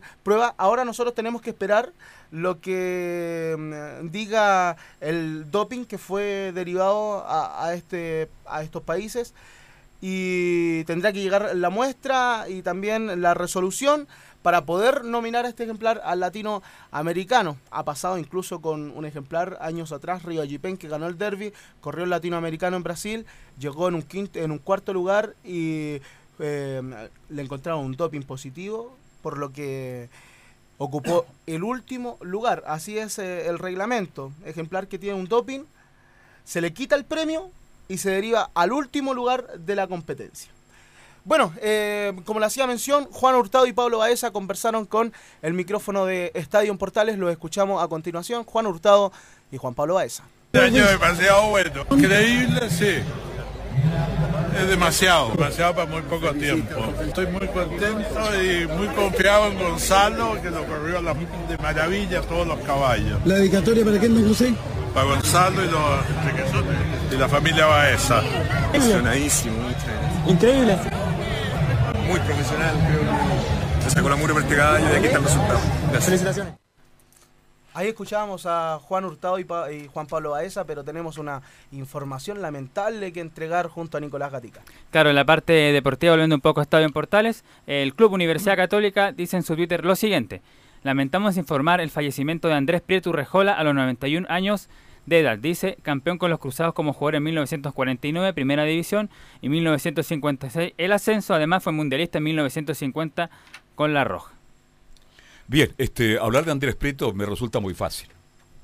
Siempre se dice que la gente que se va son caballeros y buenas personas. Andrés era un señor, un caballero. Los Prietos están relacionados a Universidad Católica. Hermano de Ignacio Prieto, el chuleta Prieto que actualmente dirige. Y es el padre de nuestro colega de cooperativa, eh, Toño Prieto. Así que a Toño Prieto, nuestro buen colega, gran comentarista de cooperativa, nuestras condolencias. De Andrés tengo los mejores recuerdos. Un caballero. Un hombre que hizo carrera, que dirigió en la Argentina, cuando dirigía muy poco en la Argentina. Fue uno de los primeros técnicos en dirigir en la Argentina, que la gente más o menos vaya. Dirigió en Bolivia, el Bolivia, el equipo más grande de Bolivia. Fue un técnico ganador, identificado con la Católica, se alejó por un tiempo del fútbol, de la actividad, así que mañana en extenso hablaremos de él en Estadio Portales cuando estemos en la parte deportiva, porque Andrés es uno de los grandes. Así que mi condolencia para la familia Prieto, para Universidad Católica y especialmente para él, Ignacio Prieto, el chuleta. Me agrego las eh, condolencias para toda la familia cruzada en este lamentable fallecimiento de don Andrés. Bueno, continuamos con lo que es eh, la hípica. Le contábamos que hubo más clásicos en eh, lo que fue la jornada del Derby Day.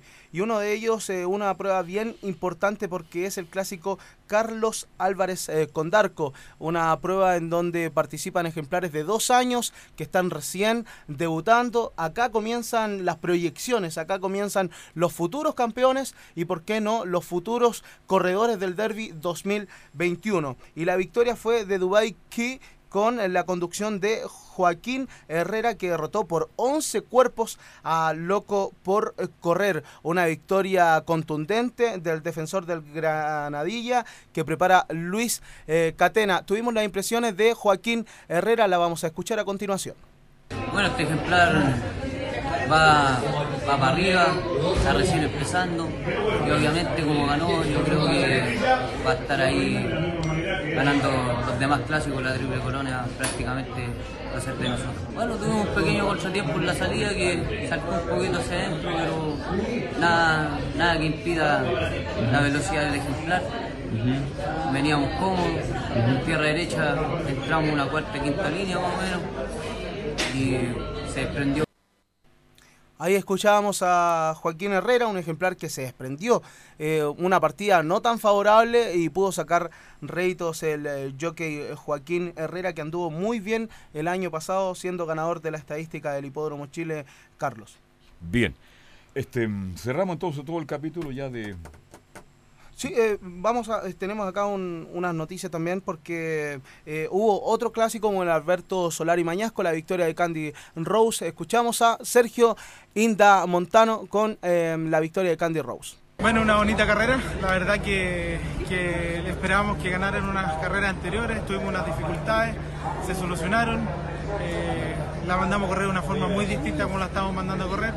Y la verdad que no, no respondió a cabalidad. A ganar una hermosa, una hermosa carrera, así que estamos felices. Felices por su propietario que hizo un gran esfuerzo por adquirirla. Felipe es un, un gran jinete, hace mucho rato que me monta, si no el uno, el, el uno y medio del corral, así que eh, contentos por él, la verdad ha pasado muy castigado estos, primeros meses del año y, donde ha podido correr lo ha aprovechado, así que felicitaciones para él también. Ahí escuchábamos a Sergio Inda Montano, le hacía mención uno de los preparadores que estuvo castigado y que volvió a la actividad, siendo el ganador del derby en el año 2014 con Il Campione y acá eh, gana uno de los clásicos eh, importantes de la jornada como es el Alberto Solari Mañasco, una familia muy reconocida. Con la eh, hípica. Con los- la Los hípica Solari toda la vida, ¿no? y últimamente con el fútbol con don Carlos Heller. Claro. eh, familiar también, nieto eh, de la familia Solari, hijo de, de mm, don Alberto, de las eh, familias, todo ahí. Las e hermanas Solari de que- las hermanas María, María están Luisa. siempre, bueno, una falleció lamentablemente, pero la otra habitualmente está en el hipódromo, está en el club hípico. Es una familia relacionada con el mundo de la hípica. De la hípica y una de las eh, grandes eh, marcas que tiene también nuestro país. También tuvimos eh, otro clásico con la victoria de Fallen from Heaven, un propietario que viajó desde Antofagasta hasta Santiago y de Santiago a Viña con la victoria de Fallen from Heaven alcanzando en la, meta, en la meta a justo y preciso. Estas son las impresiones de Don Jimmy Rojas y la victoria de Fallen from Heaven. Sí, efectivamente, fue un, final no para cardíaco, sobre todo para nosotros que, que lo queremos tanto. No te imaginas la felicidad, sobre todo en una jornada como hoy, un derby, qué- mejor que, que nuestro regalón nos haya regalado esta fotografía y, gracias, gracias Fallen. Sí, efectivamente eso demuestra que el animal se está recuperando, está volviendo a lo que es él, le tuvimos mucha paciencia y, y poco a poco, imagínate cómo estamos, creemos que él va a seguir dándonos alegría, pero con mucha paciencia te reitero. Tiene una clase enorme, él le ha tocado sufrir varias ausencias debido a ciertas enfermedades que gracias a Dios hoy lo tienen súper bien, pero te reitero, eh, el, el gran trabajo del corral de Carlos Urbina y, su equipo de trabajo, por supuesto, y la paciencia que le hemos tenido al animal y la fortaleza, por supuesto, que él tiene. Ahí escuchábamos a Jimmy Rojas con este ganador de Grupo 1 en el Hipódromo Chile. Fue en Frunheven, le pusieron el tren de Viña del Mar porque fue quien eh, estuvo a punto de ganar la trilogía Viña Marina del verano y eh, estuvo corriendo los grandes clásicos, mm, tanto el ensayo, el Layer y también el derby de la edición pasada. Y acá en una jornada de Derby Day, eh, un propietario que es muy hincha de sus ejemplares, porque todos los propietarios son hinchas de sus ejemplares, pero él, para viajar de Antofagasta a Santiago y, de Santiago a Viña, él tuvo caballos en Antofagasta, en el desaparecido Club Hípico de Antofagasta, acá ganando el clásico Consejo Superior de la Hípica Nacional en 1400 metros. También tuvimos victoria de Puerto Chico, este fue quien ganó el Carlos Álvarez Condarco el año pasado y después de un año se hace presente, pero corriendo el Hugo Burchier y ganando de punta a punta con la monta de Rafael Cisternas en los 1600 metros. Este hijo de Shanghái, Bobby Puerto Chico, se hizo grande. Escuchamos las impresiones de Rafael Cisternas. Sí, bueno, gracias. Eh, la verdad que estábamos bien esperanzados en el caballo, ya que el caballo acá en Viña está invicto, así que pudo ratificar y seguir invicto acá en la quinta región. La última vez prácticamente había corrido eh, mayor distancia con caballos viejos y creo que el caballo, o sea, eh, no estaba preparado todavía quizás para llegar a eso, así que ahora retrocedió a correr de nuevo con su generación y ratificó que, puede dar que hablar todavía.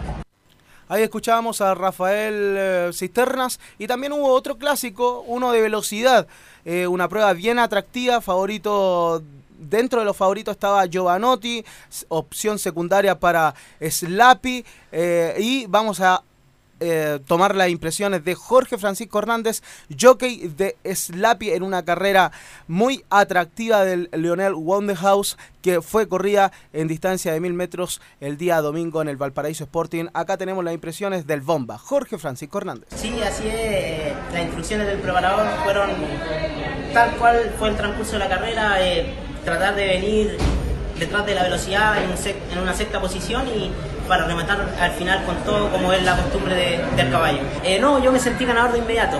De inmediato me sentí ganador, pero bueno, co- como fui a parar con el caballo bien allá y escuché el público cuando se ve la, definición, se escucha el alboroto de la gente, hizo dudar un poco, pero ya eh, agudicé el oído y pude darme cuenta que era el ganador. Ahí escuchábamos a Jorge Francisco Hernández en una prueba muy, muy pareja. Giovanotti por ahí saltó mal. El defensor del Comanchiro, un saludo para Mauricio Chong, que está escuchando este programa. Y también para los seguidores de Slappy, ganador de los mil metros en la prueba de velocidad. Oye, ¿cuánto se recaudó en el derby este fin de semana? Oiga, es un, un monto impresionante para el acontecer de nuestro país. 1.480 millones de pesos fue lo que se recaudó. ¿Lo dijo bien? 1.480 millones de pesos. Pero ese no es el récord, Car- ¿Hay? Carlos. El año pasado, con la victoria de Yaprimo, se recaudó 1.548 millones de pesos eh, aproximadamente, casi los 1.600 millones eh, el año pasado, en donde la prueba del derby, solamente esa prueba dejó 215 millones 883 millones el año pasado. Este año aún no nos han entregado la, la cifra, pero se estima que son cerca de 200 millones de pesos solamente la prueba del derby a ganador, en la apuesta a ganador. ¿En el derby donde más se recauda habitualmente? Sí, es la prueba que más se recauda a nivel Más que, más que el ensayo. nacional. Ya. Claro, hubo 850 mil vales a ganador. Eso quiere decir 85 millones de pesos solamente en la apuesta a ganador fue lo que recaudó el Valparaíso Sporting. Es también por, por eso que hace estos espectáculos de llevar a artistas como en este año a Américo. Hubo también un año que llevaron a Luis Jara. Eh, el Valparaíso Sporting apuesta. ¿Al y Quique Morante no lo han llevado, no? No. Ya Filomeno, ya. Tampoco, fueron por ahí Usted muy, me entiende, muy ¿no? criticados. Oiga, cuénteme cuántas horas de transmisión tiene el derby, porque estas son las cosas que la gente que escucha la quiere saber. Claro, porque es una de las pruebas, yo diría que es la prueba a nivel mundial que tiene transmisiones consecutivas, las más horas consecutivas de transmisión. ¿Cuántas horas más menos? Son cerca de 12 horas e incluso podríamos decir que más. Esta jornada comienza a las 9.30 de la mañana y termina a eso de las 11 de la noche. Ahí ya tenemos cerca de 12 horas eh, de transmisión, pero todo comienza a eso de las eh, 7 de la mañana e incluso antes con los traslados de los ejemplares que corren incluso en la primera competencia. Y hay mucho público que llega el día sábado a eso de las 6 de la tarde en adelante se comienzan a abrir las puertas del Valparaíso Sporting El de Avenida día Los sábado a las 6 de la tarde ya. Así es, a las 6 de la tarde se comienza a abrir las puertas de este evento social, podríamos decir. Se también. y autorizan carpas y la gente pernocta ahí. se autorizan carpas en el sector de jardín, Ya. porque hay bastantes eh, sectores, un reducto bastante grande que tiene la ciudad Viña Marina. Eh, debe ser el segundo evento más grande de la ciudad Viña Marina después del festival El Festival de la Canción de, de Viña del Mar. Viña del Mar. Pero en cuanto a ser un día, creo que es más importante que el Festival de Viña del Mar al consagrar tanto público. Por el público que llega, por lo que se recauda y por todo lo que significa. Se estima que llegaron cerca de 150 mil personas este año. Imagínese, Increíble, ¿eh? es increíble y también el público económicamente eh, deja su, su boletito y es por eso que el Valparaíso Sporting eh, recauda bastante dinero en esta jornada. Los que jugaron al caballo ganador, ¿cuánto ganaron? Porque era favorito. No, ¿No? pagaba 17 pesos con 80 centavos. 17,80 ya. Sí, si usted le juega 200 pesos, eh, cobra aproximadamente 3.500 pesos eh, con 200 pesos, imagínese. Imagínese. Si le juega 10 mil pesos, cobra 170 y tantos mil pesos. Si usted no jugó, qué lamentable. ¿eh?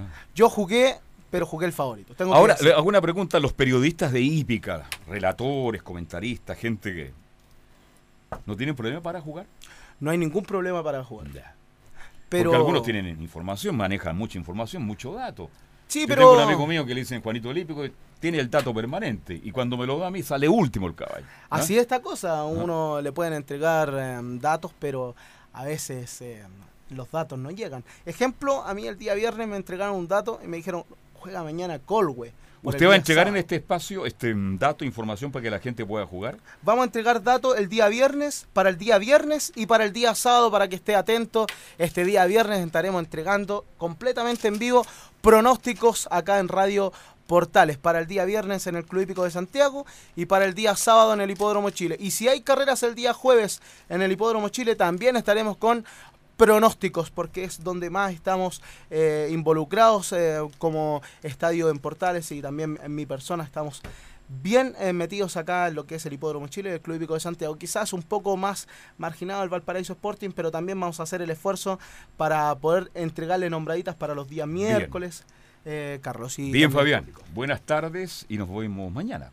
Mañana, claro, estaremos con un contacto telefónico porque estaremos desde el Valparaíso Sporting de la ciudad de Viña del Mar eh, con un despacho completamente en vivo, quizás con alguna sorpresa. Bien, con- mañana en vivo y en directo desde Viña del Mar. ¿ah? Así es, eh, Carlos. Lleve traje de año, ¿ah? para que muestre su silueta usted. ¿ah? Le iría, le iría muy bien de las playas de Reñaca. Bien, nos vamos con esta lamentable noticia, la muerte de Andrés Prieto, gran jugador de la selección chilena en los años 50, este, un hombre relacionado con el fútbol, técnico de Cobreloa, técnico de Iquique. En, Iquique lo adoraban al Andrés y de verdad que fue un hombre muy caballero, muy respetuoso. Nuestras condolencias para la familia Prieto. Mañana a las 2, no, a las 13.30 mañana, 13.30 mañana, comenzamos con Estadio en Portal. Chao, hasta mañana, buenas tardes.